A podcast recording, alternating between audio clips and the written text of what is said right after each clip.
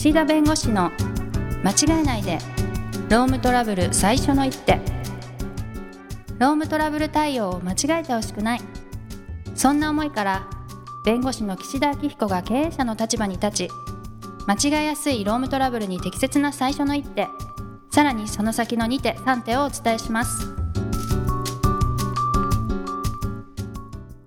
皆さん、こんにちは。弁護士の岸田明彦です。こんにちは、ナビゲーターのとちおえみです。私ね、あの、最近お茶を飲むのをやめて水と炭酸水に変えてるんだけど、うーん。理由があるんですか？え、や茶渋的な？歯の汚れ的な？ね茶渋的なものも含めてね。うん。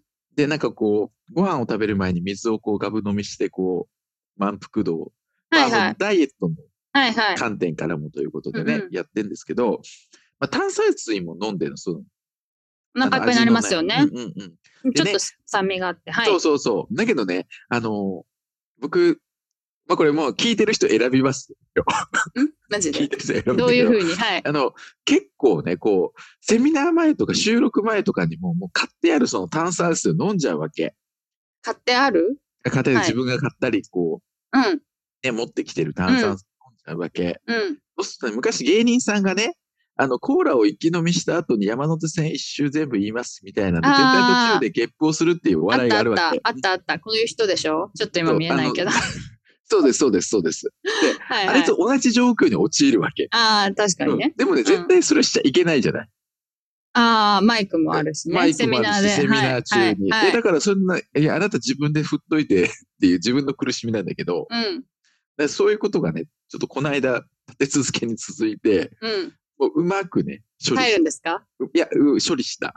あー、こっそり？こっそり処理したよね。えもうそれまあもうこう選ぶから選ぶね。テーマそういうことねそうそういうことです。そういうことです。そういうことですえまあ、それもあるんだけど、まあ、うん体調のね、良し悪しっていうのをー、、体調？はい。体調、体のね、まあ、体いろいろこう、まあ、ダイエットも含めてこう気を最近使ってんだけど。昔はね、体調悪いなっていう分かる日が、あこの人この人いうか、あ今日悪いなっていう日がこう、メインだったのよ。はい。ところがね、最近、あ、今日調子いいかもの方が気づくことが多くて、でえ、途中さ、1年でね、はい。体調いい人悪い日、こう自分の中でこう整理して何対何ぐらいですか、いや、でも私も悪い日の方が少ないですよ。あ、じゃあ今日悪いかもって思うことの方が多いってことだ。だ日常は良くて、悪い日の方が目立つ人が大体、あ、今日悪いかもって思うみたいよ。多分多分、それで今日体調悪いなって思う、朝から思うことはまずないです。あ、そう。ない。風邪ひかい。ないし。言ってた、言ってた。あ、そうかそうか。だから基本いいんだ。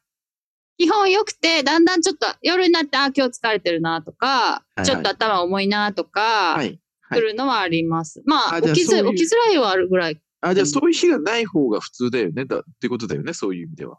そうそうそうそう。うん最近ちょっと歯が痛くて、歯医者行った後に、すい。ごいなんか体調がちょっとでも悪いってこんなに不快なんだってすごい思ってます。あ、じゃあそれはいいことですね。平和あそういう人の気持ちがわかるから、あ、じゃなくて平和だから、健康だからであすか？健康だから。そうそうそう、めっちゃいいですよ。私ね、多分この今年1月から、うん。まあ5月、6月、うん。まあもう少しで半年になりますけど、はい。多分ね、体調が良かった、え、あの自分の中でですよ。うん。自分の中で体調がいいなっていう日を逆にこう気づくというか、あえー今日いいかもみたいな日のが、方が少ない？と気づくということは多分普段の方がまああまり良くないんだろうなということで、多分64か73で悪い日、悪いってどういう感じなんですか？まあ疲れてるうん。何かに追われてる？あうん。的に辛い？うん。なんかこう、そういうモヤモヤ？っうん。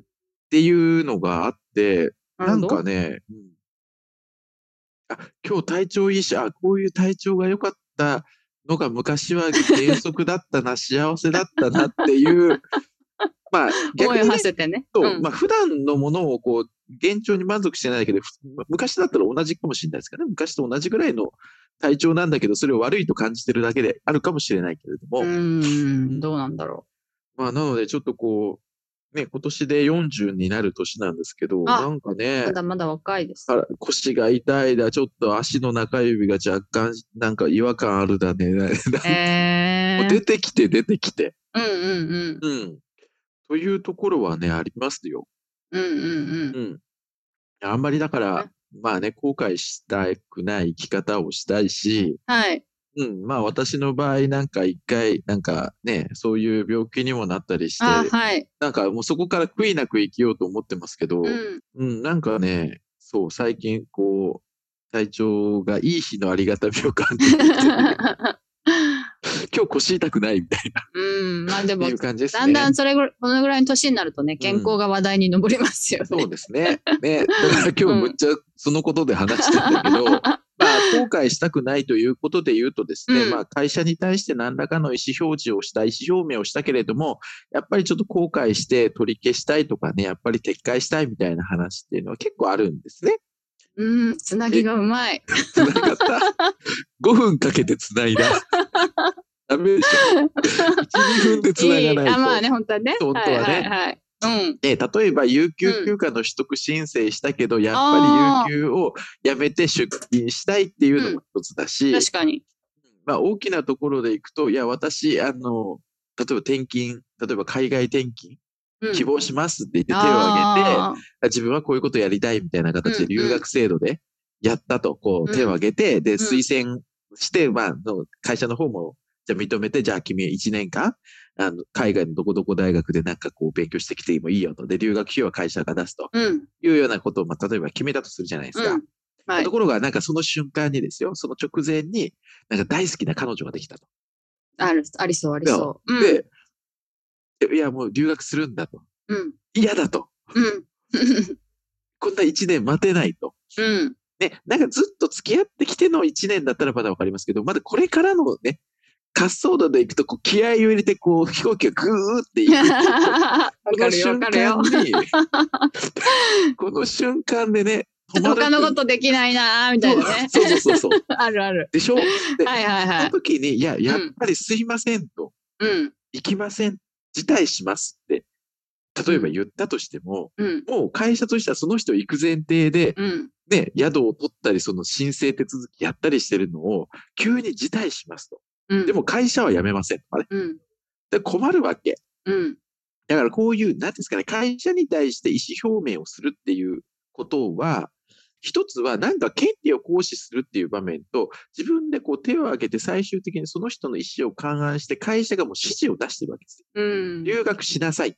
なるほど。最終的にはね。はい。行きたい人行っていいよは、それはあくまで手上げの段階であって。最初です。ね。はい。で、実際決まればその人に行ってもらうことが業務命令になるわけです。うん。うん。だからその業務命令を個人の自由で拒否できるかっていう問題なの。うん。で、最初の権利を行使の有給休暇取る取らないのところは、有給休暇取ります、何日に取りますってもう行使した段階で、行使というか意思表明した段階で、もう権利は行使したことになってるうん。そうなんだ。はい。の。だから何月何日有給休暇の権利発生してますってことになっちゃうわけ。うん。でそれをやっぱり自分の都合でやめますってやっぱりできないの、本来は。うん。もう会社に権利を行使して発生しているものをうん。勝手に自分の判断だけで取り消せない。うん。うん。撤回をする必要があって、撤回するには会社の同意で、やっぱりこの日の有給休暇を撤回したいです。あ、わかりました。で、同意で撤回するんですね。うん。なるほど。はい。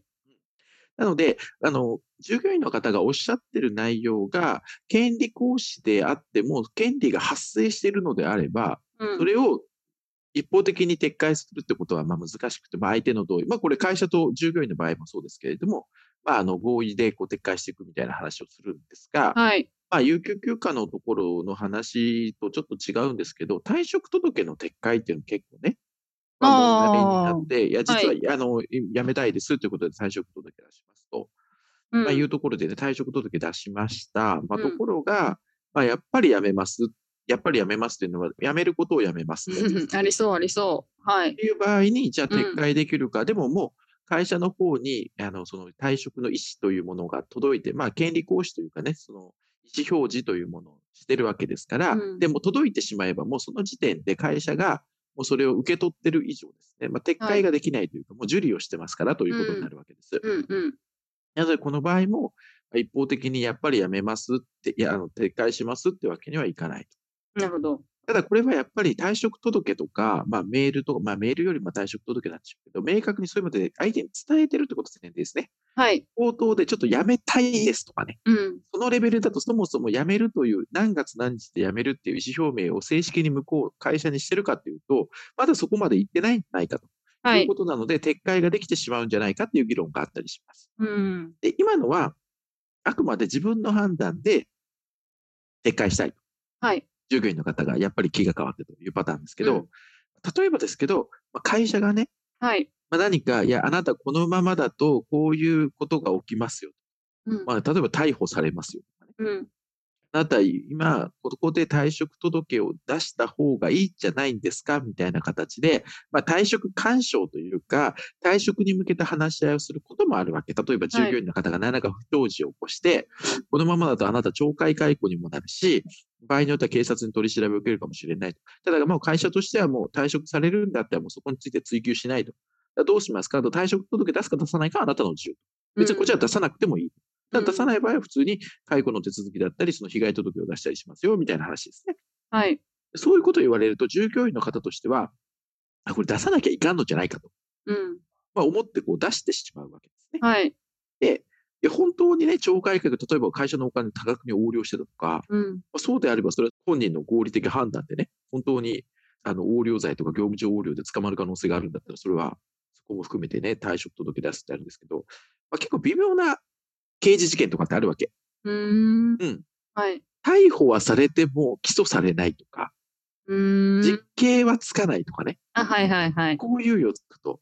なのに、まあそこで、いや、絶対実刑になるからとか、うんうん。逮捕されるからと。で逮捕されるかどうかはもうそれは警察の判断なんで、はい。普通に逮捕されないまま在宅で捜査が進んで、略式で起訴とかもあるわけ。うーんだ。から、逮捕されるぞ、絶対逮捕されるぞっていうと、実は逮捕されないで刑事手続き進むこともあるし、うんうん。実刑になるぞって言っても執行猶予がつくこともある。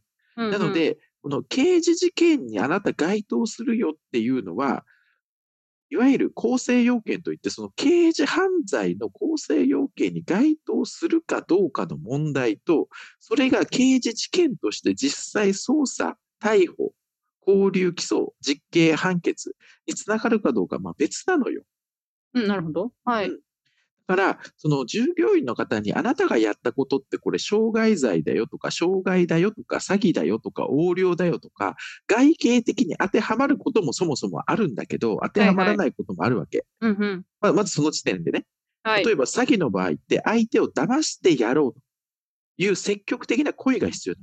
うーん。相手を騙して、それで相手からお金取ってやろうという、この相手を疑問させる意思みたいな声みたいなのがいるわけ。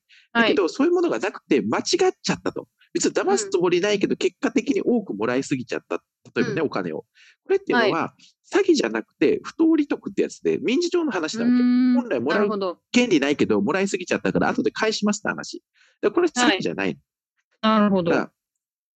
詐欺っぽく見えるけど、詐欺に当たらないものもあるから、それあなた詐欺だよって断定すると、それはちょっと誤った説明になってるし、はい。仮に刑事事件のその犯罪の要件には該当よと。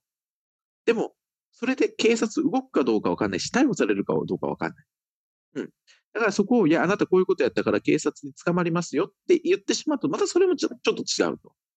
それだと、おちょっと脅してるみたいなことになっちゃうんですか？うんそうそう、事実としてはうん捕まらない可能性もあるわけ。警察が判断することだから。はいはいはいはい。だから、そういうことをちょっと言い過ぎてしまって退職届を出すと、うん。もしかすると、後で、そういうことを言われたので、自分の意思決定に、こう、まあ、錯誤って言ってね、うん。まあ、騙されたというか誤解してたとはいはい。いうことで、まあ、錯誤を、これ、まあ、錯誤だから、その退職届のその意思表明してる、表明しちゃってるんですよ。うんうんし。ちゃってるんだけど、あれはそういうふうに誤解があったから、効力発生しないとか、あとは錯誤で、まあ、最近こう、錯誤取り消し、まあ、今今まで錯誤無効って言ってたんですけど、民法が改正されて錯誤取り消しっていうことになってるんですけど、はい。錯誤なので、まあ取り消したいみたいな話がやっぱ今後出てくるんですね、この退職届の話って。はい。なので、あの、ご自身が自分でじ出してくるものはもういいですよ、受け取ってしまって。はい。で、やっぱりやめます、やっぱり撤回しますって言っても、いやいや、それはもうこちらとしては受理したからと。いうふうに言っていただいていいんですけど、うんあの、何か会社さんの方から退職届出さないとこうなるよって言って、こうなるよの部分に誤りがあると、やっぱり錯誤取り消し、錯誤無効っていう話が、まあ、出てくるということになります。はい。で、まあ、なんか直近のというかね、最近の裁判例の中でも、やっぱりそのあたりの説明の仕方がちょっとこう、事実と異なってたり、ちょっと誤った説明があったりして、その退職届の意思が、こう、錯誤無効だみたいな判決が、まあ、出てるものがあったりするんで、うんちょっとそのあたりですね、会社さんの方も説明するときに、可能性の議論であればまだね、こういう可能性もあるよとか、別に被害届を出すようだったら別に被害届を出すのは会社であればね。はい。はい。けど、被害届出したら警察が動いて捜査して起訴するとか逮捕するそこがまた分からないんでね。なるほどあ。くまでそういうことで被害届を出す可能性があるっていう、この可能性のならいいんだけど、断定したり誤った説明をすると、その退職届のその意思表示のお効力に影響を与えますから、ちょっとですね、うんうんそういう説明をするときは正確に断定するのではなくてね、あの、気を使って話をされた方がいいかなというふうに思っています。はい。まあ、ということで、はいあの、時間になりましたけれども、はい皆さん健康には気をつけて、はいそうですね。、これからまた頑張ってください。は はいい。ということで時間になりましたので、この辺にしたいと思います。ありがとうございました。ありがとうございました。今回も番組をお聞きいただきありがとうございましたロームトラブルでお困りの方はロームネットで検索していただき柿椿経営法律事務所のホームページよりお問い合わせください